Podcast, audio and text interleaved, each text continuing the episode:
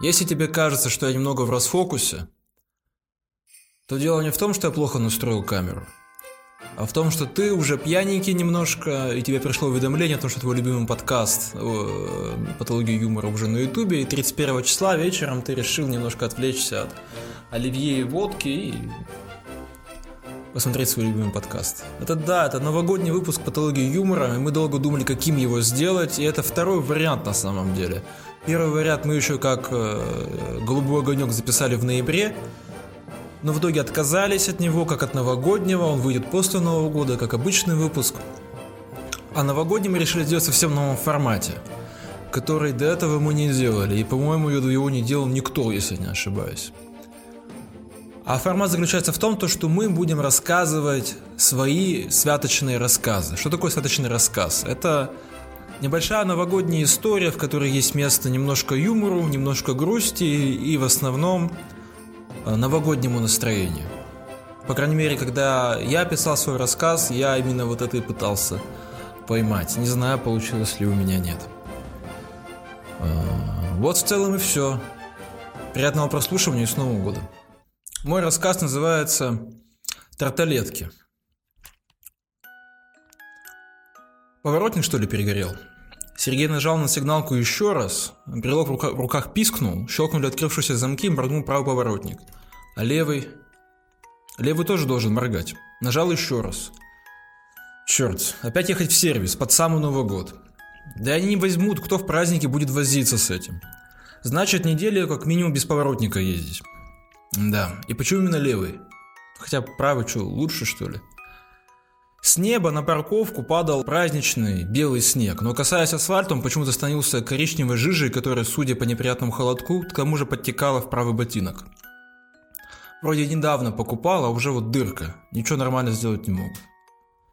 Вечером 31 числа в пятерочке было намного меньше людей, чем Сергей ожидал, и почему-то это тоже вызывало раздражение. От полок с хлебом искусственно пахло ароматизатором свежей выпечки, а от ящиков с овощами уже натурально подгнившим. Сергей взял тележку с длинным мятым чеком внутри и стал листать переписку в телефоне, чтобы найти список покупок. Так, молоко, хлеб, торт, конфеты, сервелат. Сергей рулил по магазину, как в пробке между рядами. Перед поворотом в мясной отдел скосил глаза, глаза влево, там, где должно было быть зеркало заднего вида. Зеркала не было. Поворотник этот ебаный еще. Майонез, банка гороха, банка леча, сметана. Это надо снова возвращаться в молочный отдел. Не могла рядом с молоком написать. Лук, шампанское, тарталетки. Это что вообще? Тарталетки. Первый раз слышу. Сергей остановился у полок с алкоголем и набрал номер. Длинные гудки. Надо же еще подарки взять. Коле, Егору, но этим по бутылке каждому. Отцу, дяде Андрею, им тоже бутылки. А Михеевым, да им бутылку. Удобно будет взрослым. Это раньше на Новый год надо было стараться, сжимать непослушных пальцах фломастер, по картону выводить большие буквы с Новым годом. А еще был период, когда выбирал подарки. Вот прям думал, кому и что подарить. Заказывал заранее. Сейчас проще. Да что она там, уснула что ли? Нафига и телефон, если она трубки никогда не берет? Покупатели были какие-то приторможенные, будто перед праздником у всех сели аккумуляторы. Чтобы подзарядить, нужно воткнуться, воткнуть штекер жопу в розетку дивана и просидеть так еще неделю. Недавно на ютубе услышал, что организм человека эволюционно предрасположен к быстрой ходьбе на большие дистанции. Ну, я не знаю. У Сергея к концу дня болела спина, и он думал, что организм человека предрасположен к дивану. Где-то в древние века был взаимовыгодный симбиоз, но потом эволюция своей костлявой рукой разделила их, и теперь вынуждены они скитаться отдельно друг от друга, чтобы только по вечерам сливаться как две детальки лего в идеальный механизм – человек и диван. Груженная тележка содрогалась на швах напольной плитки. Вроде все взял. Бумажное полотенце, творожный сыр, зубочистки, тарталетки. Мать их. Звонить еще раз не хотелось. Может, ну, хрен с ними, с тарталетками. Сергей представил, как она закатит глаза, когда не найдет в пакете тарталеток. Ты что, Сережа? Без тарталеток ничего не получится. Это был крестраж Нового года, и ты его не нашел. Теперь все отменяется. Михеевы не будут рассказывать, как они купили новогоднюю квартиру, сотый раз делали в ней люксовый ремонт. Отец и дядя Андрей не будут спорить с тобой про Сталина, Егора и Коля, не расскажут, что они нового сделали в своих тачках.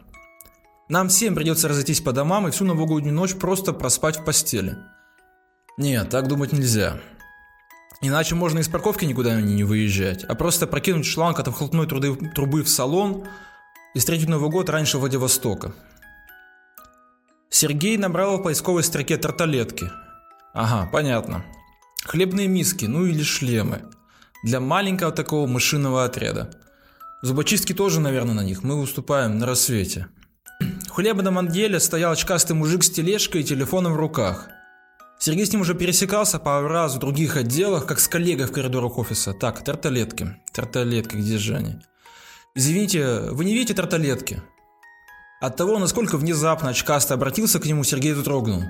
Нет, сам ищу. Они вот так выглядят. Очкастый протянул ему экран телефона с фотографией набора хлебных шлемов в пластиковом контейнере.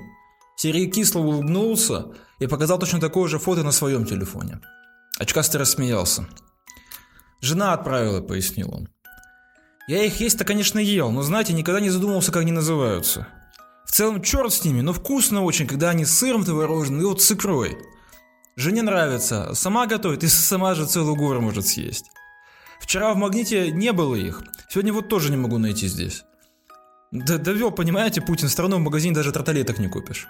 Очкастый снова рассмеялся. Сергей не любил вот таких очкастых болтунов, которые ни с того ни с сего посторонним рассказывают, что там любят их очкастые жены. Пока мужик трендел над духом, Сергей взглядом хищника вел отдел. Ага, вот они. Очки бы протер вместо того, чтобы на ухо мне присаживаться, подумал Сергей. О, вы нашли. Очкастый заметил, как Сергей забирает последнюю пачку тарталеток с полки. Да, а я что-то с вами заговорился. Очки бы лучше протер вместо того, чтобы надоедать болтовню постороннему человеку. И снова смех. Сумаш... И снова смех. Сумасшедший он что ли смеется постоянно? Сергей развернулся и пошел к выходу. Небольшая очередь была к одной кассе, но кассирша была за другой. Кто-то перебирал висящую на потолку гробу с сигаретами. Сергей слышал, что продавщицы называют их кунсткамерами из-за числа хранящихся там язв, гонореи и прочих уродств на пачках. «Серого нету!» – кричала кассирша какой-то серой бабе у кассы, только синий. «Тогда не надо». Баба ответила с какой-то особой брезгливостью, будто ей пачку, не пачку другого цвета предложили, а мышь. Очередь продвигалась короткими фрикциями. Сергей несколько проездов ленты выгрузил продукты на кассу. За ним через одного человека припарковался очкастый. Где-то справа открылась еще одна касса, и очкастый первым юркнул туда. Урод. Перед Сергеем старуха нечеловечески медленно сначала отчитывала мелочь, потом проверяла сдачу, и потом складывала продукты в мятый целлофановый пакет из другого магазина. Сергей тихо закипал. Кассирша взялась за продукты Сергея и кидала ему каждый новый товар, как мяч в американском футболе. Сергей ловил и проворно забивал в пакеты. Быстро расплатился картой и повез тележку с пакетами к машине. Ну, естественно. Около его машины, рядом с открытым багажником белого Rover, стоял и мял поясницу очкастый. Увидев Сергея, он снова улыбнулся. Да что ты за человек за такой? Сергей подошел ближе и писнул сигналкой. Ой, у вас, похоже, левый поворотник перегорел. Да, я знаю. Сергей открыл багажник и стал перекладывать пакеты. Очкастый не унимался. У меня вот такая же была, вот продал недавно. Он на самом деле не сразу перегорает, просто тухнет. Надо вот так сделать. Очкастый стукнул кулаком чуть подальше поворотника. Попробуй сейчас. Сергей нажал кнопку. Багажник не был закрыт, и брелок издал тревожную трель. Поворотник мигнул, очкастый улыбнулся. Ну вот, постукивай так иногда. Еще неделю проездишь, пока праздники, там в сервис поставишь, недорого сделают. Все, с наступающим. Очкастый нажал на своем брелке какую-то кнопку и сел за руль. Багажник ровера медленно, по-зерски, э, стал закрываться сам. Тарталетки лежали на самом верху одного из пакетов. Зазвонил телефон. Сергей хлопнул своим багажником, сел за руль и взял трубку. «Э, «Сережа, ты звонил?» «Да, тарталетки забыл. Сейчас магнит за ними заеду». Да фиг с ними с тарталетками, ты лучше морду свою кислую забудь где-нибудь и приезжай. Твой отец уже пришел. А я про Сталина уроки в школе прогулял, ты же помнишь, так что не опаздывай. Сергей рассмеялся, окей. Только в магнит все равно заеду. В салоне было влажно и темно. Лобовое стекло засыпало новогодним снегом, и Сергей сидел за рулем, как подосиновик в сугробе. Все. Ну вот год закончился. А, мы, будто бы мы сделали меньше, чем могли за этот год. Выпусков было меньше, чем в прошлом году. Ну так бывает. Есть объективные причины. Мне кажется, мы выросли в качестве. Мы стали лучше шутить, мне так кажется. А, более плотные выпуски. Есть прям очень хороших, которым лично я прям горжусь. Мы стали лучше по картинке. Это тоже здорово. В следующем году я не знаю, что мы делаем. Хотелось бы остаться самими собой в следующем году, чтобы не отступать от того, кем мы сейчас являемся, и на этом зарабатывать миллиарды долларов. Вам в новом году я не знаю, чего пожелать. Вам сегодня много чего пожелают. Я ко всему присоединяюсь. Все, ребята, с праздником, идите там. Вам уже тесть налил э, стопку, и оливье уже положили на закуску. Давайте, а то опоздаете. С Новым годом. Толстенная зеленая котлета. Чек. Надо же чем-то за квартиру платить.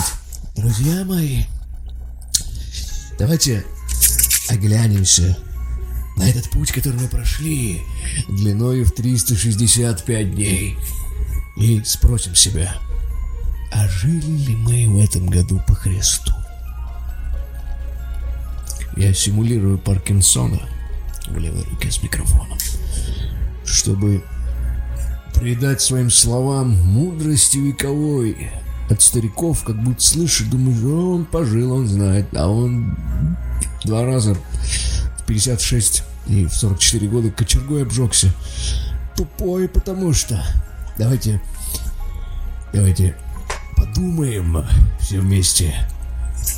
Что мы отскажем Мессии нашему Иисусу, когда Он вернется на эту землю во второй раз, что мы скажем Ему? Скажем ли мы, что мы были праведниками? Или мы скажем Ему, «Hey, Jesus, why didn't you come over here, you piece of shit?» Вся, вся Россия, вся Россия это огромная баптистская церковь. Why didn't you come over here, you little Jewish shit? I was waiting for you. My mom was waiting for you. And you didn't come. Shit. I was waiting for you like a little nigga.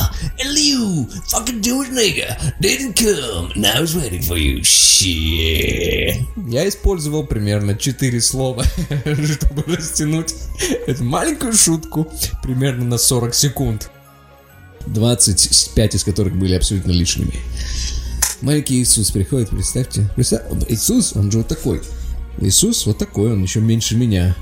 Он даже не 163 сантиметра, как я, а он прям такой, такой прям такой этот э, богатырь по тем временам, огромный красавец, полутораметровый, сумасшедший. Но тем не менее, что мы скажем ему? Были ли мы праведниками?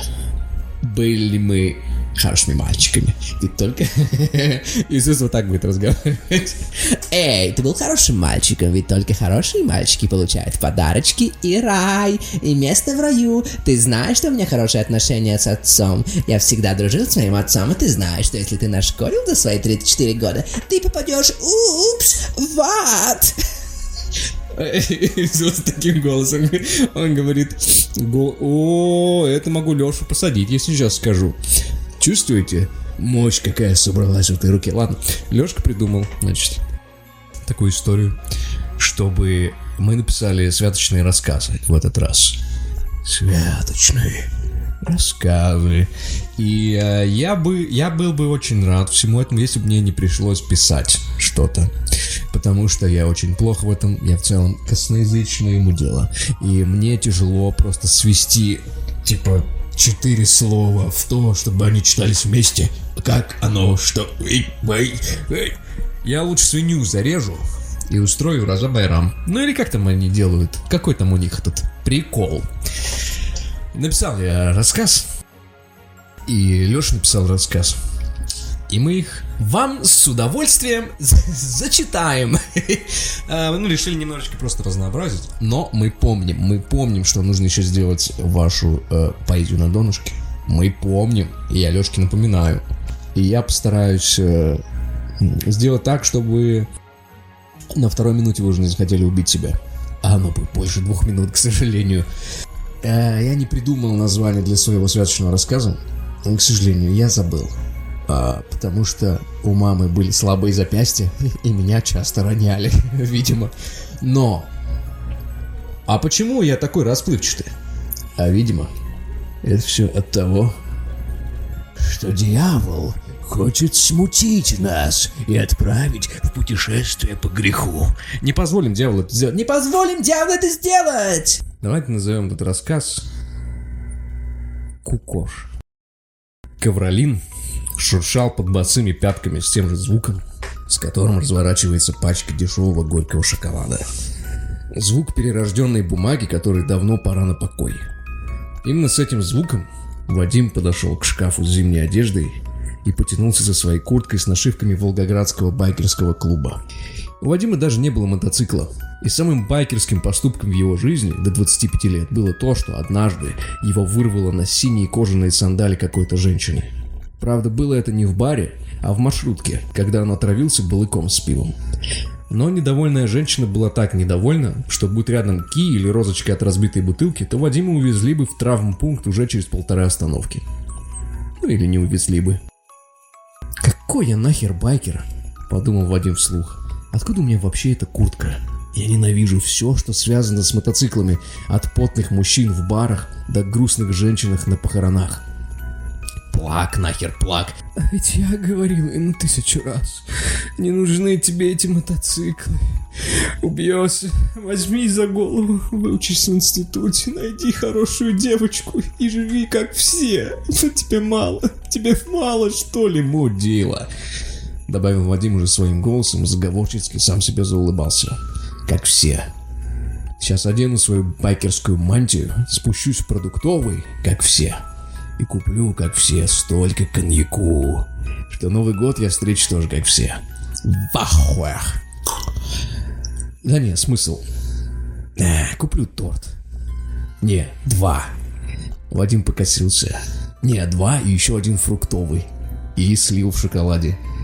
И манго. Да, так и сделаю.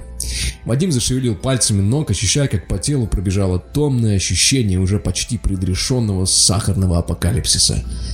На кассе толстая кассирша, запятнанным бейджем с именем Ирина, спросит. «Молодой человек, вы это все сами съедите?» А я ей...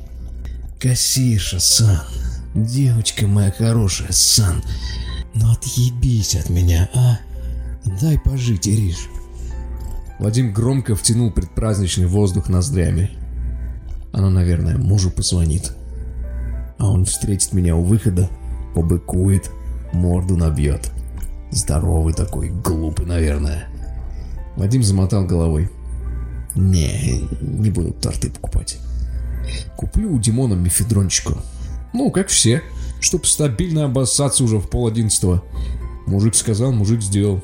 Мужик сожалеет чтобы когда часики затикали, я обгашенный подумал, о, бой Куранда. А с кем они бьются? С кем? Кого они хотят победить, брат? Время, брат. Вадим тут же вспомнил четкого магу и сделал несколько реакционных «Та-та!» от горячий воздух квартиры. На душе стало как-то спокойней, праздничней. Уют пародий на героев мемов подчас заменял Вадиму простое человеческое сочувствие – кто ты по жизни? Ты черт, Куранты. Ты бьешь только, когда все пьяные. Не, я не буду мифедрон покупать. Взвесил все за и против Вадим. Схожу к сестре. У нее и встречу. Как все. У Ленки, наверное, тепло, стол накрыт, салатики всякие. Может, даже Шелемкин свои свиные ребра знаменитые запек. Сто лет не было у них. Глупо как-то. Все-таки родственники, родня. Вадим на секунду поймал себя на мысли, что пока что ни одна гадкая идея, придумав о родне, не посетила его голову. Это продолжалось совсем недолго, буквально считанные мгновения. Вадим знал себя слишком хорошо, чтобы не заметить подобную оплошность. Он удивительно быстро исправился. Ммм. О, надену костюм Деда Мороза. Постучусь в дверь, скажу, о-хо-хо, Шелемкины, ну здравствуйте, мои хорошие. Племянники побегут, начнут суетиться вокруг. Я их оп, на колени. Ну, рассказывайте. Никита, Антон. Какие стихи вы приготовили? Они мне что-то рассказывают, пальчики теребят, стараются. А я такой, хуйня. Господи, какая хуйня. Вадим сухо засмеялся. Гаденько. В его голове эта шутка экранизировалась, растянулась во все его воображение, оделась, обулась, поднялась на восьмой этаж его самооценки и погладила его по больной голове. Лена, наверное, тут же прибежит, начнет кричать, ругаться. А, будет делать вид, что хуйня в их доме не водится. Не, слишком много шума. Надо тихо-тихо все провернуть. Вадим поводил мизинцем у клыков, как это делал Остин Пауэрс. И через секунду промычал, что означало, что план был почти готов. О, захожу я такой. Говорю по старой схеме, охо-хо, шалемкины, ну здравствуйте, мои хорошие. А я вам подарки принес. На этой фразе по замыслу Вадима бдительность Лены и ее мужа Виталика Шалемкина уже была усыплена. Сажаю их на колени, говорю, «Никита, Антошка, а вы себя хорошо вели в этом году?» «Да, Дедушка Мороз». «Ну, раз так, то я сейчас вам буду подарки дарить». «Вау, Дедушка Мороз, класс, спасибо!» А лучшим подарком, Никитка, является что? «Что, Дедушка Мороз?» Лучшим подарком является знание. И я такой, сговорщицкий. Никита, а что ты знаешь про Аюм Синрикё? Глаза ему посмотрю из-под шапки. Эта террористическая организация была основана, запоминай, Шоку Асахарой в 1987 году. Ты иди, скажи маме, Дедушка Мороз спрашивает, где дома коньяк. Вадим, сломав образ второй раз за минуту, гаденько засмеялся в фантомные усы. Я такой, а ты, Антош, хорошо себя вел? Да, Дедушка Мороз. Вот тебе мой подарок. Знание. Так вот знай, расстрел заводских рабочих в Новочеркасске в Советском Союзе в 62 году был инициирован самим Хрущевым. И он такой, тоже, в ахуях. Ну все, беги. Спросил папы, почему я ему не нравлюсь. Давай. Вадим мечтательно заулыбался. Новый год, семейный праздник. Не, не пойду к сестре. А, ну ее, пусть Шелемкиным самим свои салаты жрет. И ребра. Вадим проглотил слюну и поморщился. Обойдусь без салатов. Да и без мордобоя с мефедроном. Я элита. Вадим представил, как он говорит это своему начальнику в офисе после новогодних каникул. Я элита. Он нарочито излишне выделил букву «И» там, где ее, как и его на этом празднике жизни, не должно было быть. «Я элита, ты кукош». Он опять рассмеялся и тихо крякнул. «Сергей Дмитриевич, вы кукош. Я гигачат, шлепа, база. Вы кукош, сой Джек, симп, зумер». Вадим отчеканил эти слова. Напомните, кто я, Сергей Дмитриевич? Вы гигачет, Вадим. И Сергей Дмитриевич, и база. Я база, Сергей Дмитриевич. Я шляпа, Сергей Дмитриевич. А вы кукош. Ну, как все. Вадим зевнул. Он победил. Но какой ценой? Посижу-ка я дома на Новый год. Вадим закрыл створку шкафа, поглядел в свое отражение в темной лакированной дверце, хмыкнул и уверенным стремительным шагом направился к кровати. Спасибо всем, кто смотрел нас прошлом году. А, ребят, спасибо всем патронам за то, что нас поддерживали. Я уж не буду вас перечислять, вы и сами знаете, кто вы есть. А, в честь праздников мы решили э, всем патронам ну, пока, на какое-то время дать ранний доступ и все бонусы, но потом э, мы заберем, потому что добро не безгранично. Добро должно быть, друзья мои, не только с кулаками, но и со счетами, как сказал бы Жванецкий. Добро должно быть не только с кулаками, по правилочке, но и со счетами. Разъебал полстраны, гений, юморист. Я шучу, нахуй никому не надо. А все почему? Ну, потому что шутка хуйня на самом деле. Друзья мои, хочется рассказать вам больше про Аюм Синрикё и расстрел рабочих в Новочеркасске, но пора завершать. Ведь этот диснеевский мир не ждет, а мне нужно еще уезжать и праздновать, возможно, Новый год с родственниками невесты моего брата. Что будет уникальным случаем, потому что последние Новые годы я всегда праздновал один. Или с девкой своей, что тоже является один, потому что это был выдуманный персонаж. Нет. Э, ставьте всякие колокольчики, оставляйте нам эти кайфовые всякие отзывы тя-тя-тя на э, Google подкастах, Apple подкастах. А, друзья мои, нужно жить по одному простому правилу, которое придумали наши друзья меньшие. По кайфу делай, по кайфу будет. А на этом у нас все. Увидимся в новом 2022 году. В шмаге пошла всякие спецэффекты. Пока!